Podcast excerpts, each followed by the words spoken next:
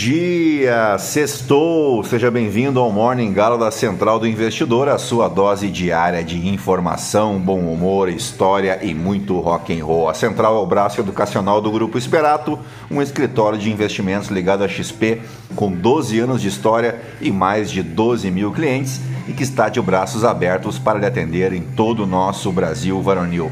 Acesse aí esperatoinvestimentos.com.br e venha conhecer o nosso trabalho. Eu sou o Felipe Teixeira e ao som de ACDC nós vamos destacar o que de mais importante deve movimentar o mercado financeiro nesta sexta-feira, 6 de outubro. Faltam 86 dias para acabar o ano.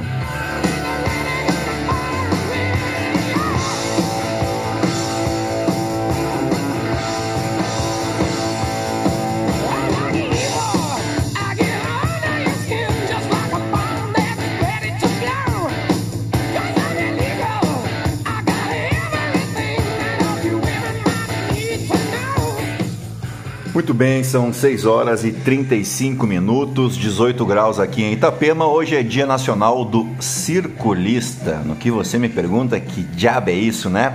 Não é quem trabalha com circo, tampouco quem trabalha com círculos. Um circulista é aquele que promove assembleias para debater ou discutir assuntos de interesses sociais.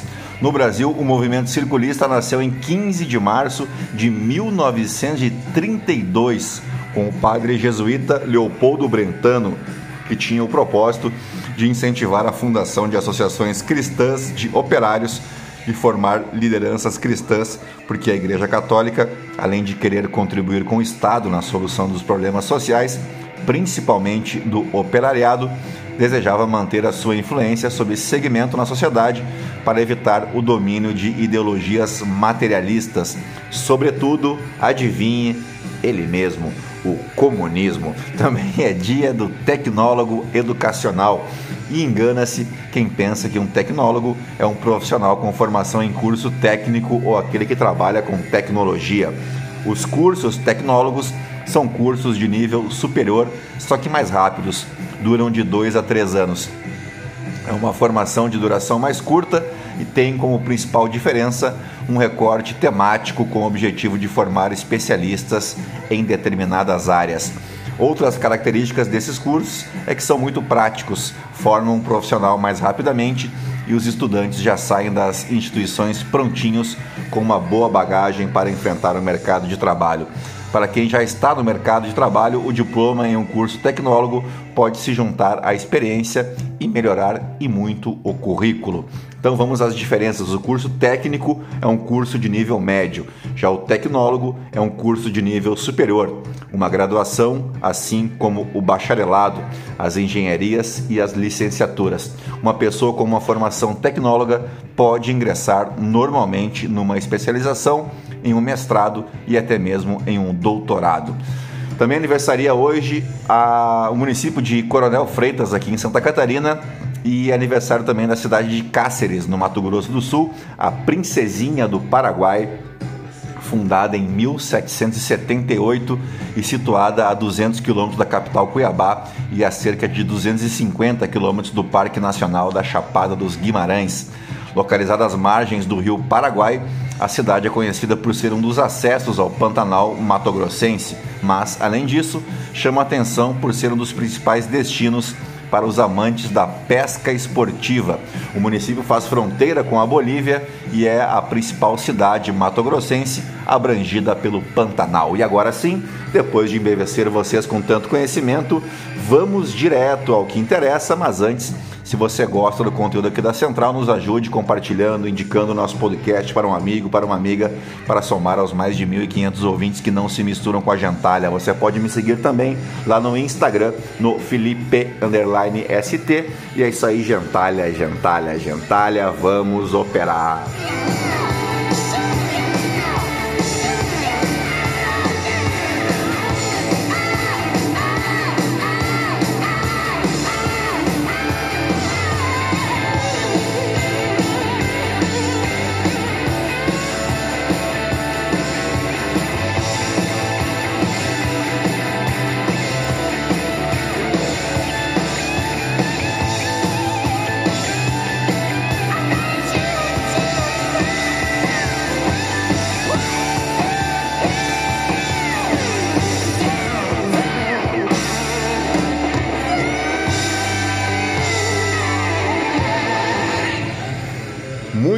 Bem, as bolsas asiáticas encerraram a sexta-feira no terreno positivo, mesma direção apontada pelos recém-abertos mercados europeus e pelos futuros em Nova York, enquanto os investidores se preparam para a divulgação do payroll, na esperança de que o relatório mostre uma diminuição no ritmo de contratações em setembro, potencialmente aliviando a pressão sobre o Federal Reserve por novos aumentos nas taxas de juro. As mineradoras estão entre as ações com melhor desempenho no índice europeu Stocks 600, após notícias de que uma agência chinesa de compra de minério de ferro estava em negociações com fornecedores globais. Os futuros de ações dos Estados Unidos subiram depois que o S&P 500 caiu 0,1% na quinta-feira e o Nasdaq 0,4%, embora ambos estivessem bem longe de suas mínimas. Um indicador das ações asiáticas subiu rumo ao seu primeiro ganho consecutivo em três semanas, enquanto os mercados chineses permanecem fechados devido ao feriado prolongado lá, a Golden Week. A expectativa pelo payroll é de que os empregadores dos Estados Unidos contrataram 170 mil trabalhadores no mês passado, abaixo dos 187 mil em agosto, de acordo com a pesquisa da Bloomberg. Os dados de emprego no início dessa semana forneceram uma narrativa discordante. As vagas de emprego ultrapassaram as estimativas, enquanto uma média de emprego privado do relatório ADP foi mais fraco do que o previsto. Bueno, por aqui, o presidente do Senado, Rodrigo Pacheco, disse nesta quinta-feira que os senadores vão debater uma proposta para expandir o mandato do executivo, como o do presidente da República, de quatro para cinco anos e acabar com a reeleição no Brasil. A declaração foi dada com uma sinalização de que a Casa Alta não vai discutir só mudanças no STF. Abre aspas para o Rodrigo Pacheco, daqui a pouco nós vamos discutir a instituição da reeleição no Brasil, a coincidência de eleições, eventualmente passar mandatos de quatro para cinco anos sem reeleição. São ideias postas que atingem o poder executivo, mas que também não são uma afronta. São reflexões e deliberações que é papel do Congresso fazer, afirmou Pacheco a jornalistas. Na mesma fala, Pacheco negou que exista uma crise do Congresso com o STF depois de a Casa Alta decidir avançar com pautas que tratam de impor amarras à corte. Os dois principais projetos em discussão no momento tratam de limitar prazos e decisões individuais no STF e da criação de mandato físico, uh, mandato físico não, mandato fixo. No que eu pergunto ao nobre senador Rodrigo Pacheco, por que, que ele também não discute com os seus pares a reeleição para o legislativo, não é verdade? Dar pitaco no poder alheio é uma barbada, não é mesmo? Vamos adiante para as principais manchetes dos portais de notícia no Brasil e no mundo ao som da saudosa Amy Winehouse.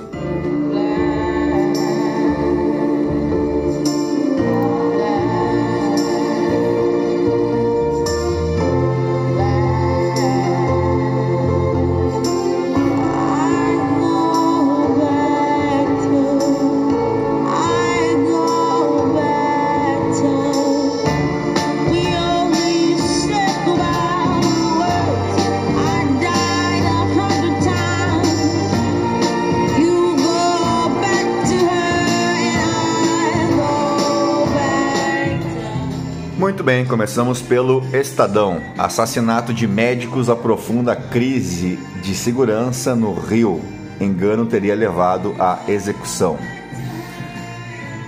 Narges Mohammad ganha o Nobel da Paz pela luta pelos direitos das mulheres no Irã. Frentes parlamentares se unem para incluir o judiciário em reforma administrativa. Eliane Cantanhede, todos sobrevivem na crise entre poderes. Em tiroteios, quantos mais vão morrer? Palmeiras cai nos pênaltis para o Boca Juniors e se despede da Libertadores. Uh, Abel atribui a eliminação ao goleiro do Boca, Romero, que é a seleção argentina, é um grande pegador de pênaltis, né? Então a final ficou aí Boca Juniors e Fluminense, ou Fluminense e Boca Juniors. Isso em jogo único no Maracanã. Brasil já aportou 2,8 bilhões de reais em banco que emprestou dinheiro para a Argentina. Lula prometeu ajudar Massa contra Milei em campanha eleitoral, dizem jornais argentinos. Marina Silva é constrangida em reunião sobre crise na Amazônia. Veja vídeo. Ministra do Meio Ambiente foi chamada de retrógrada e pressionada por obras paradas na BR-319. Quem é um menino de 8 anos no centro de uma disputa entre China e Tibete sobre budismo? Remédio para perda de peso pode aumentar risco de paralisia estomacal, diz estudo. Projeto de casa de luxo com a marca Daslu em Trancoso faz ações da Mitre despencarem. Uh, greve na USP, professores decidem manter paralisação até a próxima terça-feira. Há hoje subsídio a homens brancos e potencial desperdiçado entre mulheres e negros. É a coluna da Laura Carpusca. Vamos para a Folha de São Paulo. Nobel da Paz vai para a ativista de direitos humanos iraniana presa em Teherã. Polícia encontra corpos de suspeitos de terem matado médicos no Rio de Janeiro. Polícia apura se Comando Vermelho matou envolvido no assassinato. Ex-braço direito de Torres cita pressão para ligar PT a facções criminosas no segundo turno. Funcionários do metrô de São Paulo rejeitam nova greve. Uh, marqueteiros de Lula usam experiência com estética fálica de Bolsonaro para barrar Milley. Pacheco abraça pauta anti-STF da oposição de olho em futuro político. Nobel de John Foss para, pode parecer antiquado, mas é celebração inevitável. O norueguês criou um manuseio único da linguagem que deixa o silêncio falar. Até porque o silêncio não comete erros, né? Diria o filósofo. Gestão Nunes tem temporários da cultura com salários atrasados e em funções permanentes. Tributações de multinacionais fecha brechas, mas ganho na arrecadação ainda é incerto. Sindicatos vivem em impasse sobre cobrança de contribuição retroativa. Vamos para o valor econômico. Brasil busca alinhamento regional para classificar ativos e investimentos como sustentáveis. Estamos destroçados, afirma Sâmia sobre a morte do irmão e outros dois médicos no Rio. A disputa judicial que envolve a CEO da Sigma e o ex-marido e sócio. Biden retoma a política de Trump e anuncia ampliação de muro na fronteira com o México. Ailton Krenak é o primeiro indígena eleito à Academia Brasileira de Letras. Lira cobra harmonia e Barroso diz que não há poderes hegemônicos. Uh, vamos para o Globo. Coluna da Vera Magalhães. Execução de, da Barra mostra que o crime não teme mais o Estado. Lauro Jardim, CFM cobra apuração rigorosa sobre a execução de três médicos. Seria o Conselho Federal de Medicina, né? Bernardo Melo Franco Castro comemorou lei de Bolsonaro que ampliou rombo no Rio. Pedro Dória, por que o Audible da Amazon é um sistema revolucionário? Polícia encontra corpos que seriam dos assassinos de médicos mortos em quiosque na Orla da Barra. Rajadas, alagamentos, enxurradas temporais devem se intensificar no sul até domingo. Genro de Lula usa acesso a ministros e órgãos federais para turbinar candidatura em 2024. Ciro Nogueira diz que votará em Dino ao STF se ele for indicado por Lula. Médico sobreviveu a 24 lesões por arma de fogo em seis partes do corpo. Investigação da polícia relaciona a semelhança física de ortopedista ao miliciano Tylon Barbosa. Atuação de Moro nas propostas do Senado que atingem o poder do STF. Coluna da Bela Megali. Ozempic, conheça os 13 efeitos colaterais mais citados por usuários. Pacheco vê maioria no Senado para aprovar pautas anti-STF. Dólar no maior patamar desde março, onde vai parar? Analistas avaliam. iPhone 15, conheça seis recursos secretos do novo celular da Apple e aprenda como usá-los. Vamos para o Poder 360. Polícia encontra quatro corpos em carros abandonados no Rio.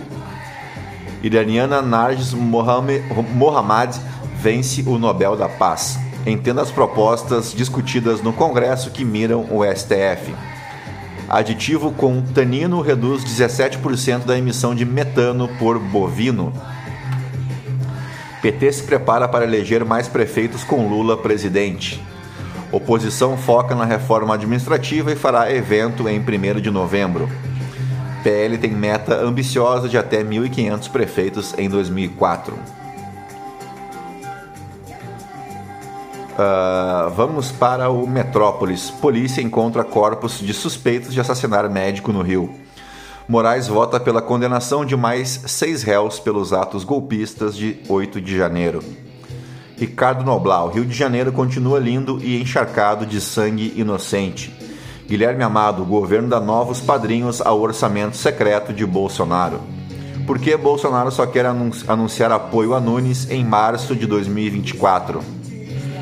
É a coluna do Igor Gadelha. Lilian Tarran, desembargadora, suspende decreto que aumentou o valor do GDF Saúde. Paulo Capelli, herdeiro de grupo de São Paulo, é acusado de sequestrar esposa e forçar sexo. Marco, Marco Feliciano gasta 122 mil reais de verba pública com panfletinhos.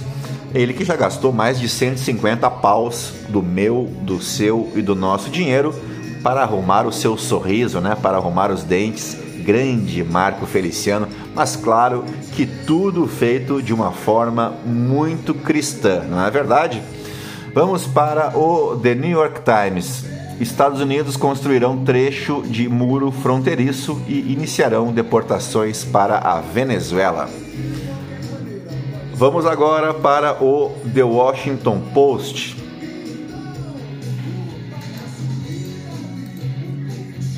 Vamos lá, carregar aqui. Uh, os moderados poderiam se unir em meio ao caos dos presidentes da Câmara. Por que eles não fazem isso? ExxonMobil negocia compra da rival americana Pioneer, é o destaque da Finan do Financial Times. Partimos para os aniversariantes do dia.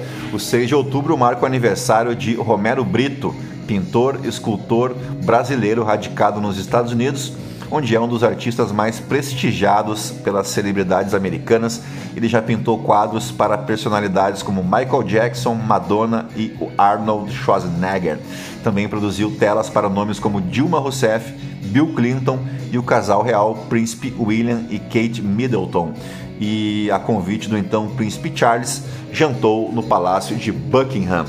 Também aniversaria hoje Fernando de Queiroz Scherer, o Xuxa, ex-atleta brasileiro de natação que teve importante participação na história brasileira desse esporte, se especializando nas provas de 50 e 100 metros livres. Entre suas principais conquistas estão duas medalhas olímpicas, ambas de bronze, 10 medalhas em Jogos Pan-Americanos e alguns recordes, além da conquista da loira do Tchan, na verdade, ele que casou com a loira do Tchan, a Sheila Mello, se não me falha, falha a memória. Em 1995, Xuxa foi eleito pelo COB o atleta brasileiro do ano. Temos também o registro hoje do aniversário da morte de Ed Van Halen, guitarrista, compositor e produtor musical americano nascido nos Países Baixos. Ele fundou, junto com seu irmão Alex Van Halen, a banda de hard rock Van Halen ou Van Halen.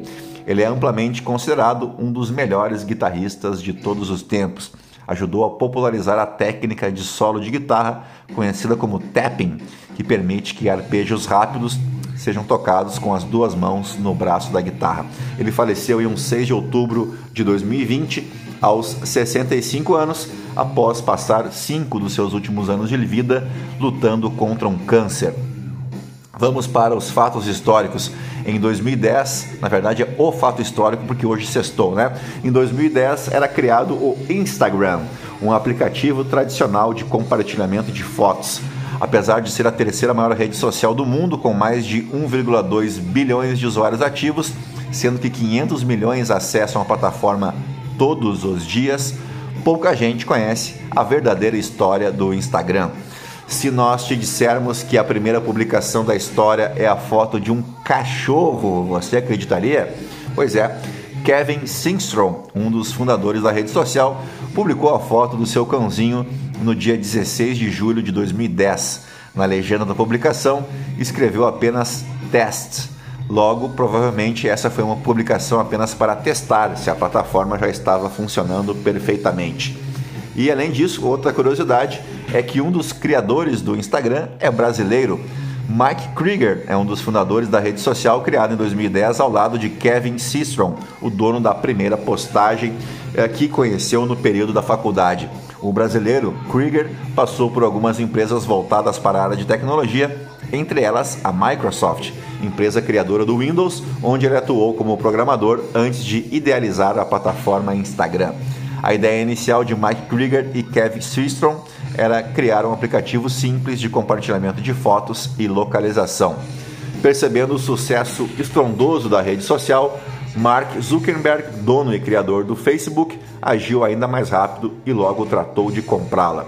O projeto, que tinha apenas dois anos de existência, chegou a bater 100 milhões de usuários ativos no ano de 2012 e foi vendido nesse mesmo ano por nada mais, nada menos que um bilhão de dólares em dinheiro e ações do Facebook, o equivalente a mais de 5 bilhões de reais na cotação atual.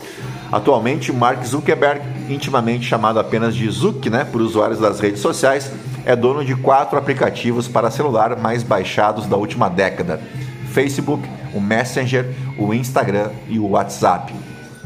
Se um dos criadores é brasileiro, nada, nada mais justo do que estarmos no pódio de países que mais utilizam a plataforma. Atrás apenas da Índia, com mais de 230 milhões, e Estados Unidos, com quase 160 milhões, o Brasil é o terceiro país com o maior número de usuários do Instagram em todo o mundo, de acordo com os dados da própria plataforma. O perfil Egg Gang quebrou o recorde de curtidas no Instagram com a foto de um ovo a conta foi criada apenas para tirar o recorde da socialite Kylie Jenner, que mantinha o primeiro lugar do ranking desde fevereiro de 2018. Os usuários da rede social foram convocados para se unir ao projeto e até o momento um simples ovo já conseguiu mais de 55,8 milhões de curtidas e segue contando. Além disso, o perfil que tem apenas uma postagem conta com quase 5 milhões de seguidores para fechar a nossa lista de curiosidades sobre o Instagram, segundo o ranking da agência Hooper, publicado no ano passado, uma simples postagem de Cristiano Ronaldo, o ser humano com mais seguidores na plataforma, custa aproximadamente 1,6 milhão de dólares, o equivalente a mais de 7 milhões de reais. Números como esse são importantes para demonstrar o valor da criação de conteúdo nas redes sociais. Influencers no mundo inteiro faturam todos os dias vendendo publicações para marcas. E dito isso, fechamos o nosso Morning Galo dessa sexta-feira, agradecendo a tua companhia em mais uma semana aqui conosco, te desejando, claro, um bom final de semana, bons negócios e, se possível, não esquece de clicar no coraçãozinho e avaliar a gente com as 5 estrelas se você me ouve pelo Spotify, tá legal? Um grande abraço a todos vocês, fiquem na companhia de Dave Menichelli e eu volto na segunda-feira. Um grande abraço, tchau, fui!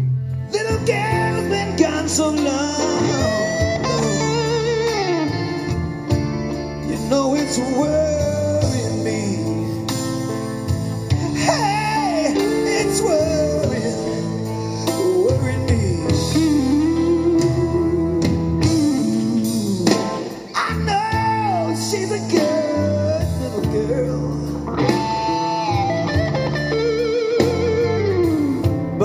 time,